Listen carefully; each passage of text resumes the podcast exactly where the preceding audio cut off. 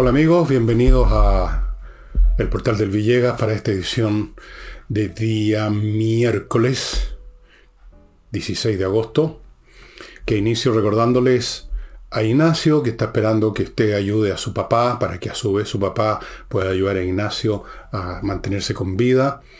Em, la, a propósito, la rifa, no, ¿cómo es esto? El bingo, eso es. Bueno, el bingo que se celebró en el colegio San Martín, creo que se llama, o algo así, en Curicó. Eh, fue muy exitoso, me llamó el papá por WhatsApp y me contó que había sido mucha gente, que fue mm, fantástico, estaba muy contento. Y bueno, así es que yo les transmito el agradecimiento de él, que no se lo pudo dar a ustedes, los que fueron, los curicanos que fueron. Eh, no podía ir uno por uno, así que se lo doy yo, así, en patota.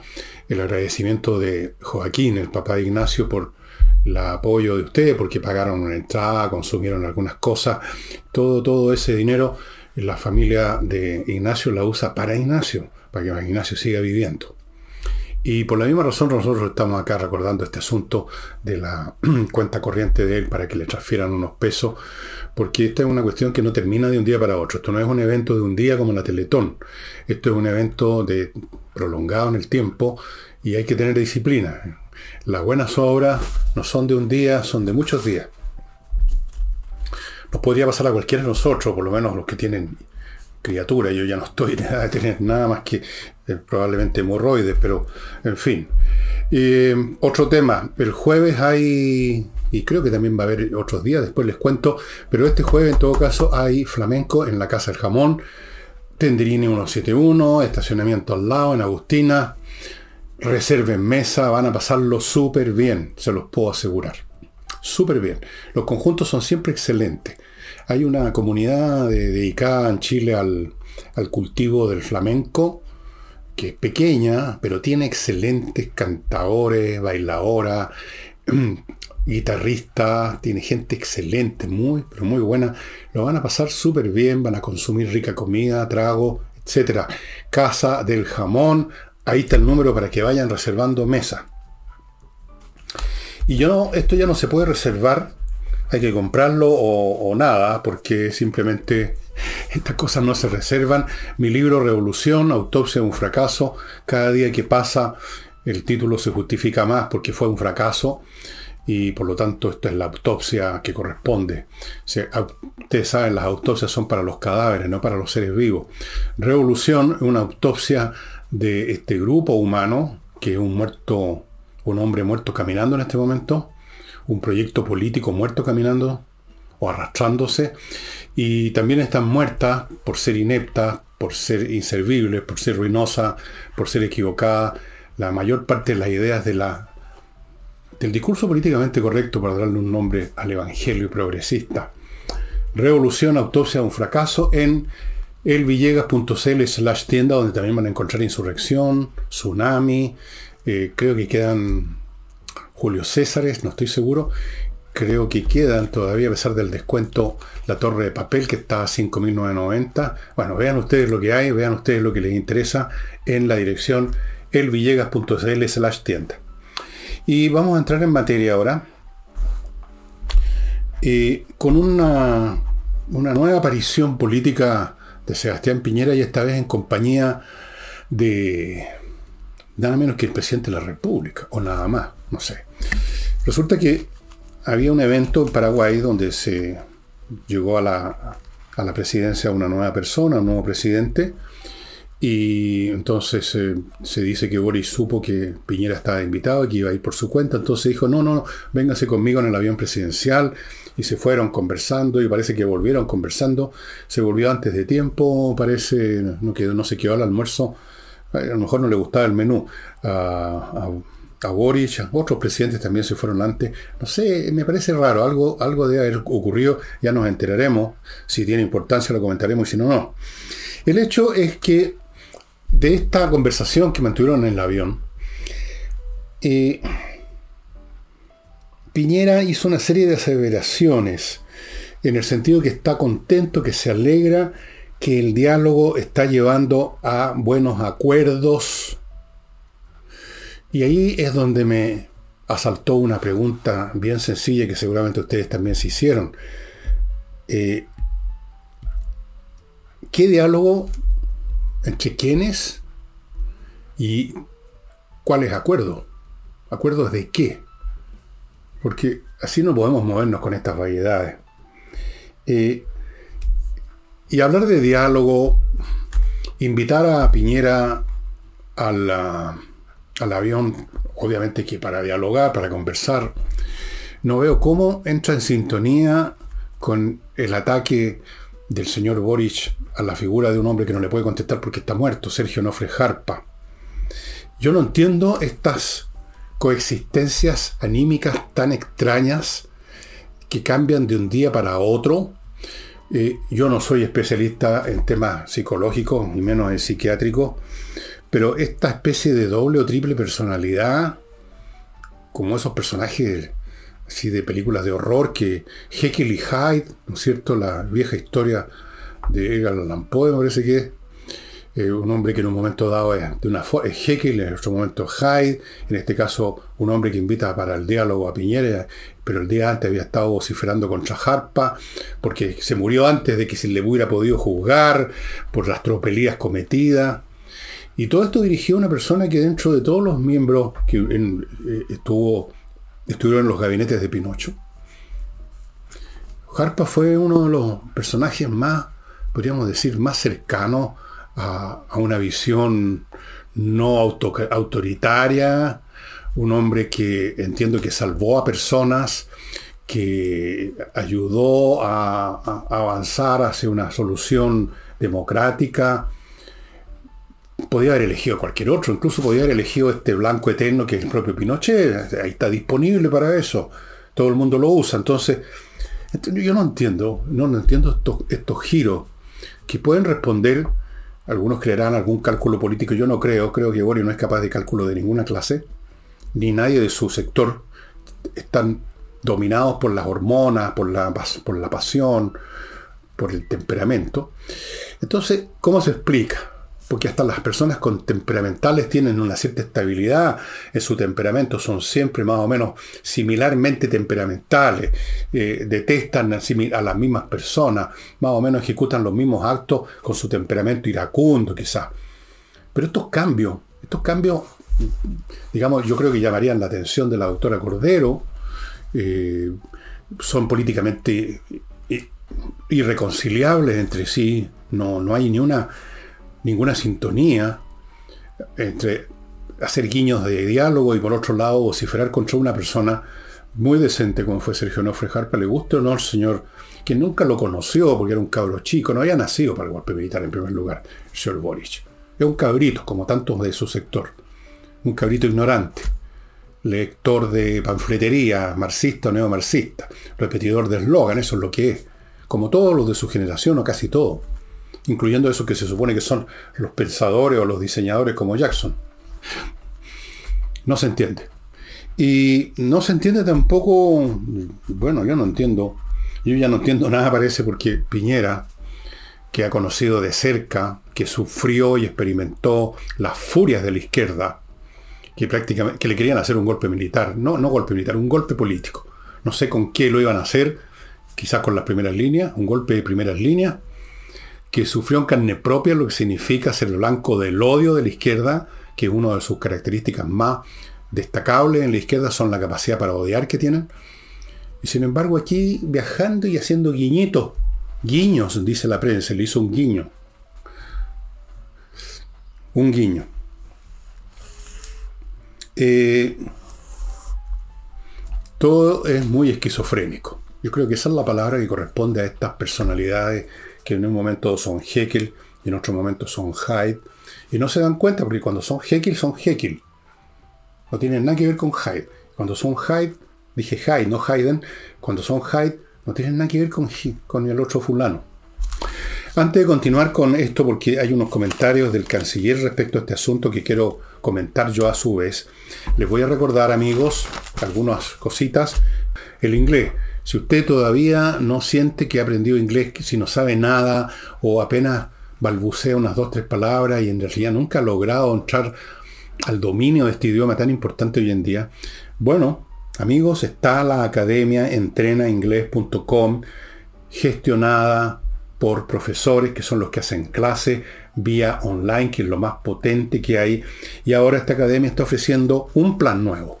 Este plan consiste en 24 clases más dos clases gratuitas de conversación para pulir lo que han aprendido. Y eso en total cuesta 399 lucas, que es una cantidad súper razonable, más que razonable, diría yo. Va a aprender inglés, va a terminar este año hablando inglés, va a poder entender lo que le dicen en otras partes, en Estados Unidos, donde va a hacer negocio, qué sé yo, va a aprender. Cualquier duda, mande un mail a coordinación arroba Continúo con Torch. Las hoy día, ayer les mostré linterna, así que hoy día no, día por medio nomás. Torch, linternas como la que les mostré ayer, pequeñita, otras un poco más grandes, otras que se ponen en la cabeza, otras que se llevan así, como con, un mango, todas con una potencia lumínica única. No olvídese compararla con cualquier linterna de estas con pilas que venden en las librerías. Son increíbles. Algunas tienen un alcance de más de mil metros, creo que 1500 en las de luz. La pequeñita que yo uso en el bolsillo, que la tengo aquí en el bolsillo en este momento, tiene una potencia impresionante y es de este porte. Todas resisten el agua, caídas al agua hasta 2 metros de profundidad, resisten golpe. Se cargan enchufándolo al computador. Son increíbles, amigos. Torch, ahí las va a encontrar. Continúo con Fastmark, con su servicio Freight Forwarder transporte internacional de carga, servicio courier, carga desde Estados Unidos a Chile, ya sea en cantidades grandes, en container, en barco o por avión, lo que usted quiera, como quiera, amigos, es este un transportador de mercancías internacionales de primera línea chileno, conoce bien sus necesidades y además siempre es bueno apoyar a otras empresas, a otros profesionales chilenos, apoyándonos todos entre sí. El país se puede mantener mientras tanto flote y después crecer. Fastmark tiene además, recuerden, una sucursal ahora en Puerto Varas. Y termino este bloque con Oxinova, el producto que viene en el sobre que les he mostrado muchas veces, un polvito que se mezcla con agua, se convierte en una colonia de bacterias que destruyen a las que producen el mal olor. Eso es ir a la raíz del problema del mal olor. Y ojo, no olviden que hay gases, como el dióxido de sulfuro, por ejemplo, el, dióxido, el sulfuro de hidrógeno, em, que son nocivos. O sea, en ciertas cantidades pueden liquidar a una persona, como pasa con el monóxido de carbono, por ejemplo. Como, en fin, ¿para qué hablamos de otros gases que son inflamables, como el metano? Bueno, este producto destruye los gases porque destruye a los que los producen es lo más eficaz y tiene múltiples usos. Solo se puede adquirir en el sitio de ellos oxinova.cl. Bueno, relación, en relación a este viaje conjunto entre el presidente de la República y Piñera, cosa que por supuesto tenía que molestar y producir reacciones entre ya los descerebrados de la izquierda que no toleran la existencia, la coexistencia, el ver en foto a la gente que no es de su grupo. O sea, que tienen una mentalidad tribal digna del hombre que vivía hace 100.000 años antes de Cristo. Estaban molestos porque invitó a Piñera. Bueno, entonces tuvo que salir a defender esto, lo cual ya es increíble, al nivel de imbecilidad que llegan algunos. Tuvo que salir a defender esto el canciller von Klavenen, que dijo lo siguiente. No hay una expresión más republicana que el hecho que el presidente haya invitado a un opositor político para viajar y conversar. No hay, repito, una expresión más republicana, una expresión. Yo quiero hacer un comentario sobre esto porque a propósito de la señora ministra Orellana, creo que es el apellido, ¿no? Que el otro día habló de que lo, chata que está la gente con no sé qué cosa, como si ella supiera qué es lo que pasa por la cabeza de 17 millones de chilenos. Pero esas son las posturas que se arrogan siempre.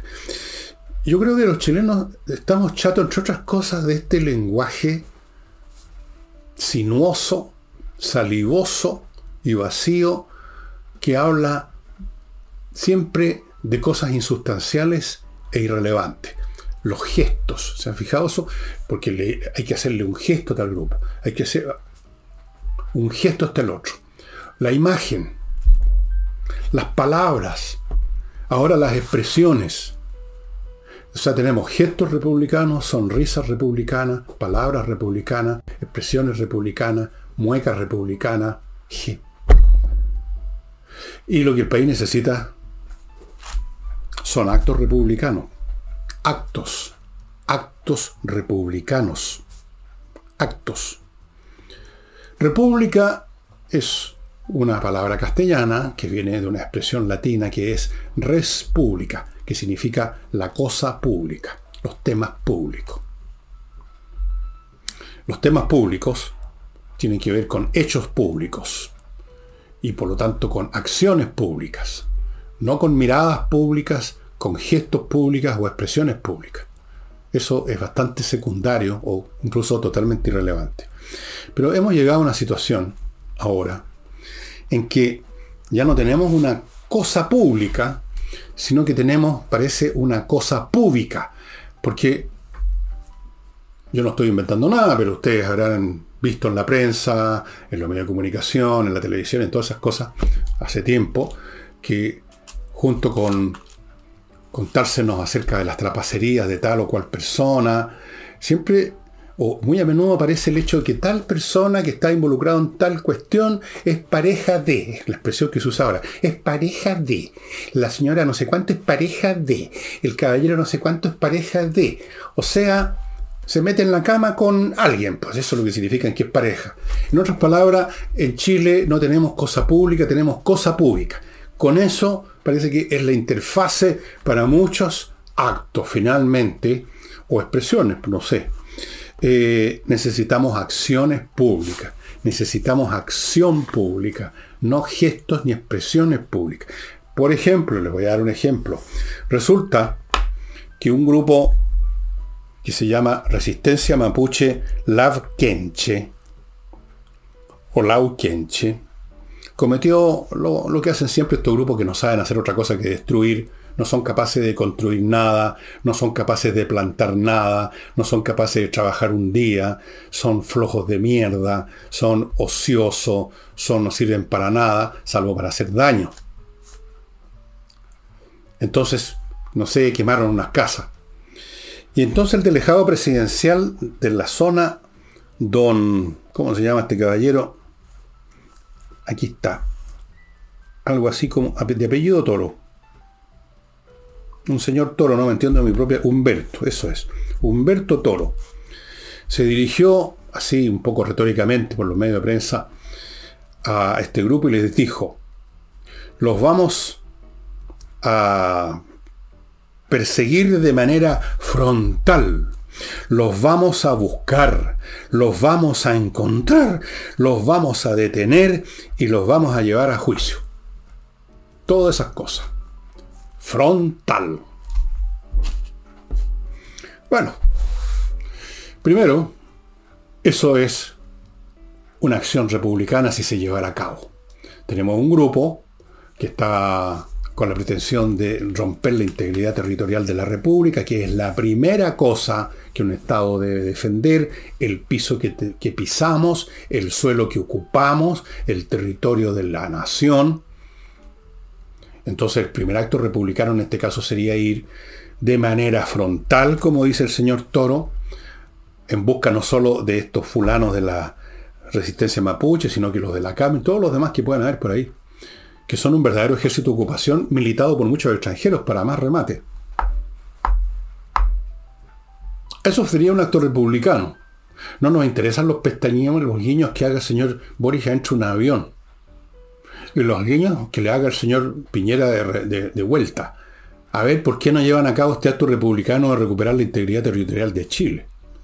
¿Por qué no llevan el acto republicano de hinchar a las poblaciones en fuerza y exterminar de una manera o de otra, ya sea que se presten a ser detenidos o que resistan a los grupos como los del narcotráfico o los grupos o las bandas criminales? ¿Por qué no van y hacen un acto republicano eh, limpiando el país de eso. Por ejemplo, ¿por qué no hacen otro acto republicano y paran la entrada de miles de delincuentes de otros países que se cuelan junto con la gente decente? Ahí estamos esperando esos actos republicanos. ¿Por qué no llevan a cabo el acto republicano de no seguirle robando la plata al pueblo? Que tanto hablan del pueblo aquí, el pueblo allá, pero se roban la plata del Estado, que es lo mismo que robar la plata al pueblo, que es el que con sus impuestos financia el Estado. A ver, tomen, lleven a cabo esos actos republicanos en vez de tantos gestos y expresiones republicanas. En cuanto a lo concreto a lo del señor Humberto Toro, que le dijo que van a ir de manera frontal, yo no creo, lamentablemente, independientemente quizás de la voluntad del señor Toro y de algún otro, este gobierno no va a ir frontalmente contra ellos jamás, porque sería ir frontalmente contra su reflejo en el espejo.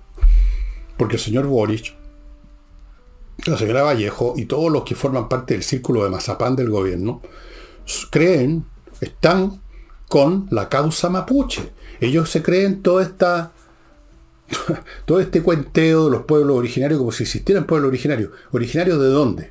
¿Cuál es un pueblo originario? Como explicaba una, una académica de otro país en un, en un video que hay por ahí.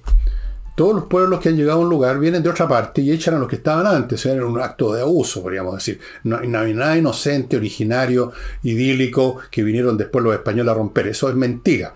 De hecho, los mapuches las tribus mapuches ocuparon el territorio de la Araucanía sacando del medio a otros que estaban ahí antes. ¿Quiénes estaban desde el principio? No sé. Y estar desde un principio tampoco es ningún mérito. Es una casualidad biológica, si ustedes quieren. Y podríamos seguir. Podríamos seguir con esto, pero si quieren seguir con esto, aquí está analizado el tema de los pueblos originarios en mi libro Revolución, en la segunda parte. Así que no va a pasar nada. No va a haber una no van a ir frontalmente a buscar a nadie. Desde luego ir frontalmente significa enfrentarse a balazos, porque estos grupos no se van a dejar eh, detener así como así, salvo que pillen a uno o dos solo, y ahí sí que se rinden, porque ahí sí que se le acaban los fueros, las ínfulas de guerreros y de combatientes que tienen y que andan siempre propalando en la medida que sean fotos y en la medida que se enfrenten a civiles desarmados. Ahí son combatientes valientes. Si los van a buscar, bueno, ahí quizás en una de esas se animan a, a resistirse y vamos a tener un enfrentamiento con derramamiento de sangre y eso simplemente horroriza. Se les cae el pelo a la gente del gobierno porque, en primer lugar, porque no tienen estómago, son como gelatina, y segundo, porque son compañeros ideológicos de esa gente. Ellos creen en la causa mapuche. Punto. Basta con eso. Em, vamos a otro bloque, amigos, antes de pasar a contarles lo que hace días que no les contaba, porque estaba esperando que hubieran más novedades, pero que ahora les voy a contar. Entonces, les recuerdo otro servicio fundamental hoy en día para cualquier chileno y es el tema de la seguridad. Y aquí tenemos una empresa, Seguridad y Accesos, que instala la mejor, más avanzada tecnología para cautelar los accesos a edificios y condominios, que es la parte clave. Es por la puerta de entrada, así de obvio, por donde ingresan los delincuentes. La cancela que está a la entrada, la reja o la puerta de entrada al edificio, es ahí donde hay que poner la seguridad. Si esa, si esa puerta se transpone, alguien va a sufrir las consecuencias. Así que pónganse en contacto con Seguridad de Acceso que cuenta con toda la última tecnología para el control de accesos. Continúo con mi climo, amigos, mi climo, no sé si han visto la prensa hoy día, pero ya hay artículos completos sobre el tema del verano que se nos viene encima. Póngase, póngase las pilas, perdón, una expresión tan, tan manoseada, pero y vaya ahora mismo a contactarse con miclimo.com para instalar la mejor climatización o lo contrario después lo va a pasar mal y cuando quiera tener esta cuestión no lo va a poder conseguir miclimo.com ya inició la pretemporada de verano. Continúo con kmmillas.cl, donde usted puede vender las millas acumuladas en sus vuelos antes que las empresas las hagan desaparecer. Si usted no las va a usar ahora ni pronto y teme, con buena razón, que van a desaparecer, vaya a kmmillas.cl, véndala. Buen precio. Y termino este bloque con Villa Flores, una empresa de una florería súper, súper moderna, grande que ofrece 400 distintos arreglos florales para que usted escoja el que le parece conveniente para llevar al evento donde quiere llevar eso, un arreglo floral, un carastillo, no sé, un matrimonio, un bautizo, eh, un matrimonio que cumple 30 años, lo que sea, ahí va a encontrar el arreglo floral que a usted le parece más conveniente, 400 para elegir. Y hay un descuento para los que mencionen, 15% para los que mencionen que llegaron a esta florería por intermedio, por el alto auspicio de mi canal. Eh, lo que está sucediendo ahora en la guerra ruso-ucraniana es lo siguiente. Si ustedes recuerdan o han seguido eh, por otros medios las noticias, se habrán dado cuenta que cuando empezó el contraataque todos esperaban que los ucranianos avanzaran con gran velocidad, con, al estilo clásico, con columnas de blindado y tropas así por los, avanzando y penetrando por el dispositivo, se decepcionaron, incluso creyeron que estaba ya derrotada Ucrania, poco menos, porque no sucedió eso, porque no hubo esas penetraciones masivas y era imposible que las hubiera, no tenía sentido por las razones que he explicado. Los rusos instalaron tres o cuatro líneas de trincheras defensivas, campos minados por todas partes, por lo tanto, entrar así y sufrir muchas bajas para luego quedar en el aire a merced de, la aviación rusa no tenía mucho sentido. Lo que empezaron a hacer los ucranianos fue a avanzar gradualmente ir sacando, desminando los campos en la medida de lo posible, con pequeños grupos atacar las líneas de trinchera en los puntos débiles, bombardearlos con esta munición inteligente que hay hoy en día, incluyendo los drones que dejan caer explosivos no muy grandes, pero suficientes para liquidar gente en las trincheras, en los caminos donde se están moviendo los enemigos.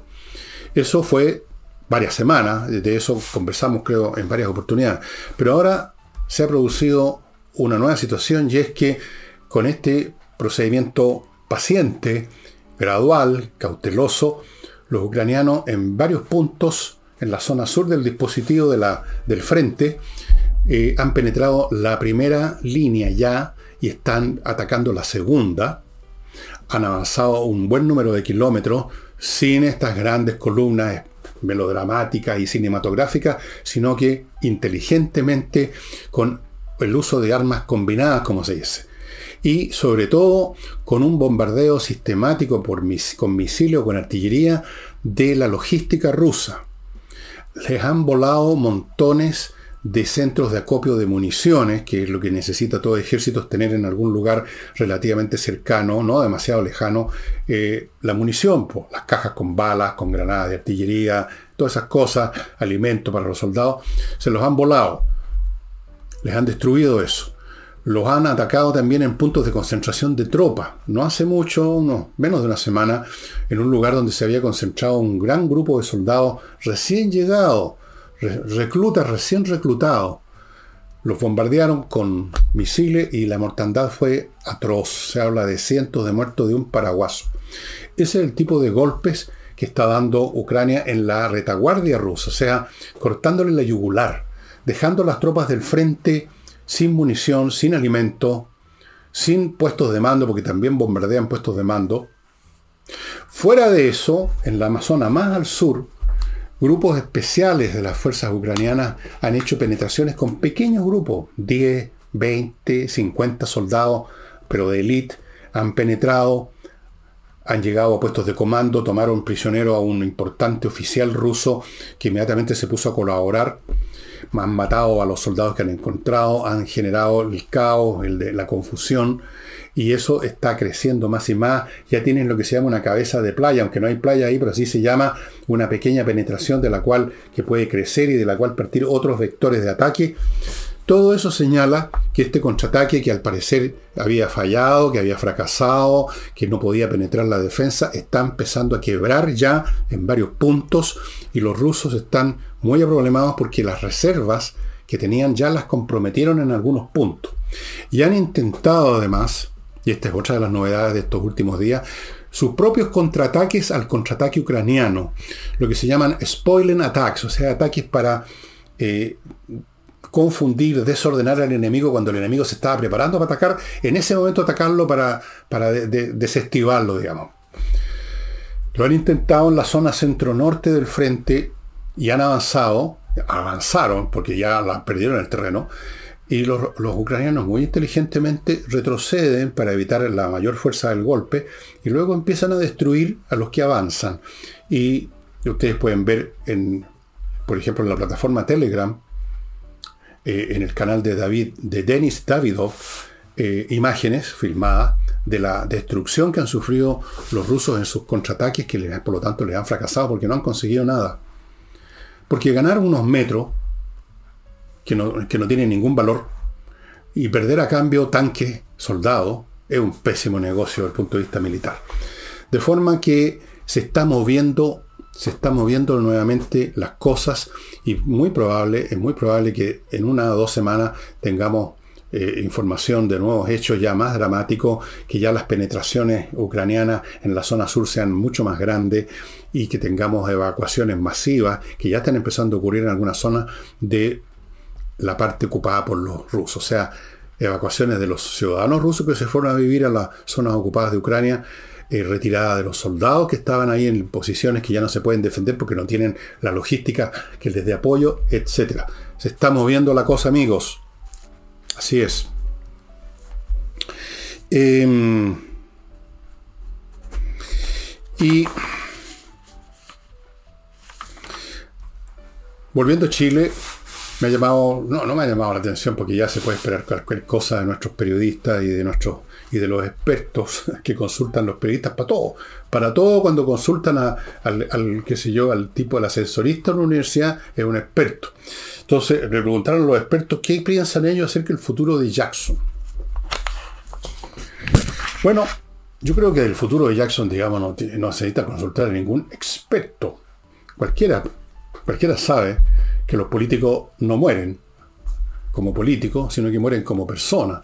Ahí dejan de ser políticos porque dejan de existir. Va a seguir en esto. Se va a exiliar quizás un tiempo, no sabemos cuánto, esa sería la pregunta. ¿Cuánto tiempo va a estar un poquito fuera de los titulares Jackson? Esa es la pregunta y no se va a seguir siendo político. Por supuesto que va a seguir siendo político. Una vez que entran en este negocio, los políticos siguen en él hasta que se caen muertos. Como los vampiros no hay manera de liquidarlos. No hay manera. Entonces, algunos dicen estos expertos que va a reconstruir su partido. ¿Qué es eso? ¿Cuál partido? ¿Cuál? ¿Era un partido esa cuestión? 20 pelagatos metiendo mano en todos los cajones del Estado, un partido lo va a reconstruir, va a reconstruir qué cosa? Reconstruir una, tienda de campaña. Otros hacen apuestas a largo plazo. O sea, como que poco menos que si se trata aquí de dirimir cuál va a ser el futuro de un Julio César por Jackson. Bastante ridículo el asunto. Pero la pregunta interesante es, a propósito de futuros, ¿qué va a pasar con, con este señor que le, este señor, este político furibundo, que por supuesto ya la prensa lo etiquetó como ultra derechista, ultra liberal, ultra esto y ultra lo demás. Una vez que uno de esos tontones inventa un concepto, los demás lo repiten como loro. ¿Qué va a pasar con él? ¿Qué va a hacer de su, de su movimiento, de su éxito? ¿En qué, ¿En qué va a terminar eso? Y respecto a esta materia, em, se le preguntó su opinión a una persona bastante habilosa, que ustedes quizás conocen, Axel Kaiser, ¿no es cierto? Eh, que hizo una serie de consideraciones que yo voy a comentar. Eh, parto diciendo que lo que dije ayer con Nicole, en el sentido que no le veo ninguna posibilidad a mi ley de cambiar las cosas aún si llega a ser presidente el día de mañana, porque la enfermedad de Argentina es terminal en el sentido de que no hay forma, no en el sentido de que se vaya a morir Argentina, sino que en el sentido de que no hay remedio para la situación en que Argentina se fue metiendo a lo largo de décadas, que una vez que los argentinos pueden en un momento dado elegir a alguien que prometa hacer grandes cambios lo pueden, lo pueden preferir en las urnas electorales por bronca. El voto de mi ley es el voto de bronca a los argentinos contra el poder de lo que están ahora y bronca contra el poder de quien quiera esté en el poder, porque todo más o menos termina haciendo lo mismo y terminan no haciendo lo mismo. Pero más allá de eso, no va a poder, no va a poder, no se puede. Se le puede a una persona con gangrena en una pierna cortarle una pierna, cortarle esa pierna. Pero ¿qué se, qué se hace con una persona que está gangrenado entero? ¿Qué es lo que se le corta ahí? Díganme ustedes. Bueno, yendo, volviendo a Kaiser. Eh, Kaiser yo creo que sacó conclusiones un, poco optimistas, me parece a mí. Dijo que eh, el ideario de la libertad se demuestra que sí es capaz de seducir eh, a quienes, bueno, que es capaz de seducir, que es cuestión de ser firme con esas ideas, etcétera, etcétera, etcétera. más o menos está en esa onda de que la libertad, que sería lo que estaría representando el ultraliberalismo, como dicen los periodistas de Milley, eh, es capaz de seducir y que, hay que eso es lo que hay que presentar sin ningún complejo, en vez de estarse dejando arrastrar por la fraseología, por la, por la demagogia de la izquierda, que la igualdad, que el pueblo, que la cacha la espada, la libertad, la libertad, que la gente sepa qué hacer con su libertad. Bueno, yo no creo mucho en eso, en esa teoría, y voy a explicarlo en unos instantes más. Lo he hecho antes, pero voy a repetir mi argumento. Después de contarles de Lomas de Millaray, este proyecto inmobiliario que le ofrece a usted la oportunidad de cambiar su vida en una parcela situada en la región de los lagos, por un lado, preciosa región, y además a poca distancia de la comuna de Los Muermos, donde se está instalando una ciudad técnico-financiera que va a significar muchas oportunidades profesionales. Entonces, estas parcelas preciosas que usted puede ver, el terreno maravilloso en un video que tienen en lomasdemillaray.cl, ¿sí? .cl, Sí, .cl. Bueno, ahí vean ustedes lo lindo que es el, sitio. las parcelas van a tener, tienen agua potable, tienen caminos buenos, tienen electricidad soterrada, tienen fibra óptica. Es fantástico. Así es que vayan a ese sitio, lomasdemirai.cl, y vayan ubicándose cuál va a ser su futuro. Continúo con tienda ancestral a propósito del sur, que está ubicada en Frutillar, que produce estos artículos muy preciosos que ustedes pueden ver en la foto y pueden ver en el sitio de ellos, tiendaancestral.cl, hechos con fibras naturales de Manila, junquillo, maderas eh, nativas recicladas, todos ellos producidos por artesanos, maestros artesanos que llevan más de 30 años en esto. Y los productos son distribuidos a todo el país. Y ahora, y aquí viene el notición, amigos, 40% de descuento, tienen que despajar stock para otras cosas que vienen, 40% de descuento para todos los productos que ustedes vean en tiendaancestral.cl. No se pierdan esta oportunidad, con este tremendo descuento se van a agotar muy rápido, así que vayan ya entrando a tiendaancestral.cl, busque la cosa bonita que quiere tener, cómprela, encárguela y ya.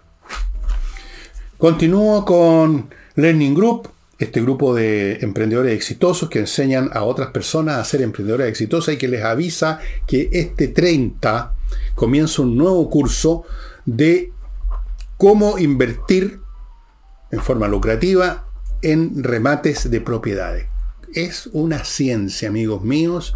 No es llegar y decir, parar el dedo y decir, compro, compro, compro. No, es un arte. ¿Qué es lo que hay que rematar? ¿Cómo rematarlo? ¿Qué es lo que va a dar un rédito después? Es ciencia es matemática, por así decirlo, práctica. Amigos, el 30 de agosto vayan averiguando en el Learning Group, cuya dirección están viendo ustedes, learninggroup.cl.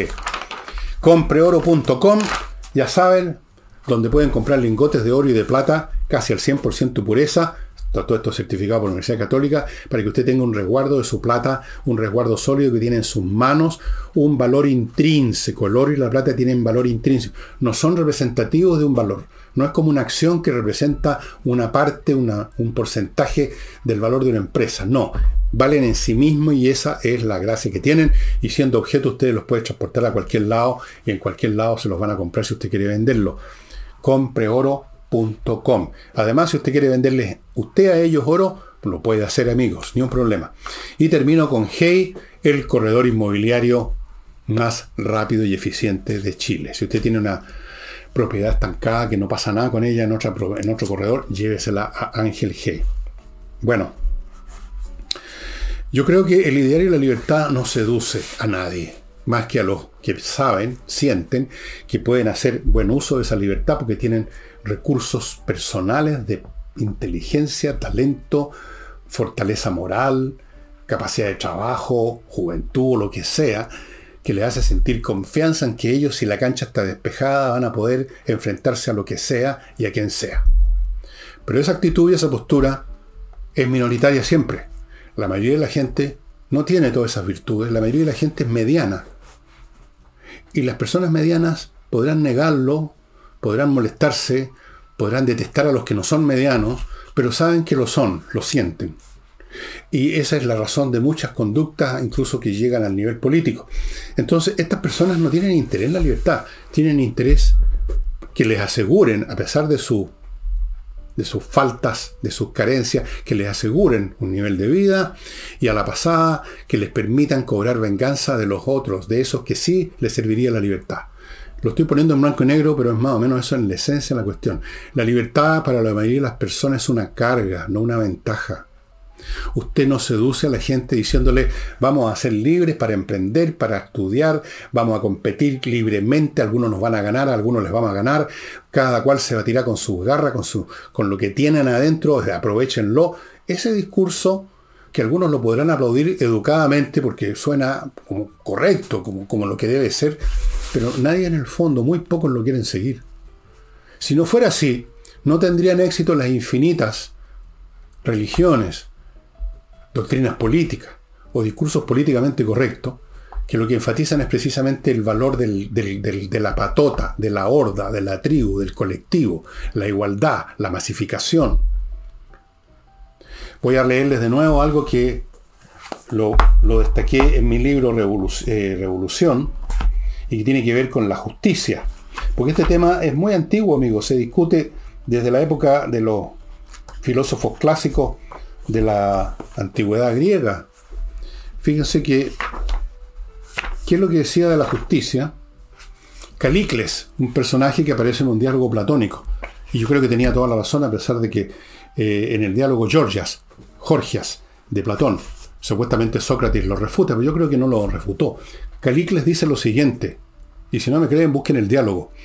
Creo que lo que establecen, que los que establecen las convenciones, o sea, las normas de lo que es justo e injusto, son los hombres débiles y la multitud. Por consiguiente, las establecen en relación a sí mismos y a su conveniencia, y sobre esa base reparten reproches y elogios amedrentan a los hombres más vigorosos que son capaces de obtener más para que no puedan hacerlo, en mayor medida que los débiles, diciendo que obtener más es feo e injusto, y que cometer injusticia es precisamente procurar obtener más que los demás. Ellos se dan por contentos cuando logran la igualdad. Debido a eso, por convención, o sea, por norma se dice que es injusto y feo procurar tener más que los demás y a esto lo llaman cometer injusticia. Y así es. Los que quieren libertad quieren que se establezca la justicia de que cada cual recibe según sus méritos. Los méritos que dan el trabajo, la inteligencia, el talento, el genio, la paciencia, la perseverancia, todas esas virtudes. Los que lo tienen, por justicia reciben más que los que tienen menos. Eso es justicia. Pero la justicia vista de esa manera, que es la manera de verla, es muy dura. Por algo, alguien decía, y lo cito también por ahí creo, que es mucho más fácil resistir las injusticias que la justicia. Porque la injusticia eh, a uno lo deja convertido más bien en mártir, en víctima, casi en, alguien glorioso. He sido víctima de una injusticia. Ya conocemos la gente que vive sacando a relucir las injusticias y la, y la victimización. En cambio, estar en una situación desmedrada por razones justas, puta que duele. por Dios que duele, ¿no? Así que yo no creo que mi ley vaya logrado instalar en un grupo importante de argentinos la idea de la libertad a todo dar. No lo creo. Lo que pasa es que mi ley hizo un buen uso con esa retórica de la bronca que hay en Argentina contra estos políticos y todos los antecesores también. Pero no. Si llega a ser presidente de mi ley el día de mañana, si es que llega, se va a encontrar con las mismas situaciones que se han encontrado uno que otro intento de reforma en el pasado en Argentina, se van a encontrar con una masa de intereses creados inmensa. Y piensen ustedes que cuando se dice intereses creados, no se refiere uno solamente a los intereses de los poderosos, los ricachones, de las corporaciones, los capitalistas, todo ese lenguaje marxista que ya conocemos. También hasta los mendigos tienen un interés en que se, les permita seguir mendigando en la puerta de la iglesia. Hasta el que está más abajo, si recibe algo en medio de una situación desmedrada, pero le cae una migaja, tiene un interés creado de seguir recibiendo esa migaja, no quiere cambiar la situación que le permite seguir recibiendo la migaja. Los intereses creados no son solo de los de arriba, permean a casi todo el cuerpo social. Y en Argentina, las famosas clases media argentinas podrán estar cada vez peor y cada vez estar más con más bronca contra los de arriba que roban más que ellos. Pero de una sí, todavía agarran algo en alguno de los miles, no, no miles, millones de cargos de la increíblemente inflada administración del Estado argentino. Todavía. Y mientras ese ex todavía exista, que venga alguien a decirle vamos a cambiar todo, vamos a cortar la grasa, pero así con un hacha. Eso les parece bien como discurso. Pero después si llega el momento los que dicen no, pero a mí no. Corten la otra, la grasa del vecino, pero no la mía. Así que yo creo que Kaizen Axel eh, está equivocado, me parece a mí. Y no, no, se ha, no ha ganado el discurso de la libertad y nunca va a ganar. El discurso de la libertad solo es válido y lo escuchan con placer aquellos que sienten que pueden hacer buen uso de la libertad. Y son siempre muy pocos. Y amigos, el libro que les voy a mostrar hoy día, eh, lo muestro a propósito de que el sábado, como dice un, el autor que traté, el domingo, el autor que traté fue Platón, me llegaron unos mails de personas que me decían que estaban interesadas en Platón y otros pensadores de la época, y, pero que estaban enredados porque si entraban en la librería habían tantos libros de historia de la filosofía o de filosofía, eh, que no sabían por dónde partir. Así que yo les voy a recomendar uno. Este es parte de una obra de ocho volúmenes, pero el primer volumen tiene que ver con, la, con los filósofos de Grecia y Roma.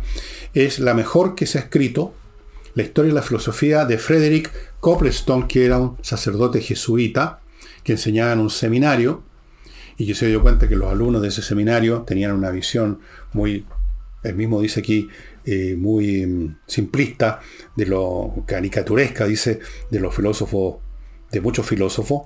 Así es que mm, empezó a escribir este libro, que en realidad son ocho libros. Este es el primer volumen. No es necesario que se compren los ocho, es algo que se vayan interesando. Es para leerlos toda la vida. Pero aquí están los filósofos de la antigüedad griega y romana, que son los que inician propiamente tal la filosofía. Aquí está la filosofía presocrática, Parménides, Anaxágora, qué sé yo. Después está el periodo socrático, después viene Platón, Aristóteles, la filosofía post-aristotélica, aquí vienen los continuadores de Aristóteles, los continuadores de Platón también, que terminarían en, el, en la filosofía llamada neoplatónica y en el gnosticismo en última instancia, ya bastante más o menos lejos de Platón. Y luego vienen los otros libros, pero si ustedes querían un inicio, este que está disponible, de hecho están todos los libros de este señor Copperton disponibles en Amazon. Se los recomiendo, lo leí hace un millón de años, el libro ya está amarillando y créanme que me sirvió. Hay otro libro que les voy a mostrar otro día de Will Durant, que también se los he mostrado, de Historia de la Filosofía, que ahí abarca toda la filosofía, pero de una manera menos rigurosa, más eh, al alcance de todos los bolsillos, de, que escribió Will Durant y que le permitió hacerse rico con ese libro que se vendió como loco y hacer sus viajes que a su vez le permitirían escribir su, tremenda obra de historia que se la he mencionado también muchas veces, ¿no? Historia de la civilización o algo así se llama, ya ni me acuerdo. Historia de la filosofía entonces, volumen 1, Grecia y Roma, de Frederick Copleston, SJ, significa que es, era un sacerdote jesuita y profesor de filosofía. Y eso sería todo por hoy, estimados amigos. Mañana Mañana jueves vamos a estar con Nicole Rodríguez para volver a fondo a los temas nacionales. Muchas gracias y hasta entonces.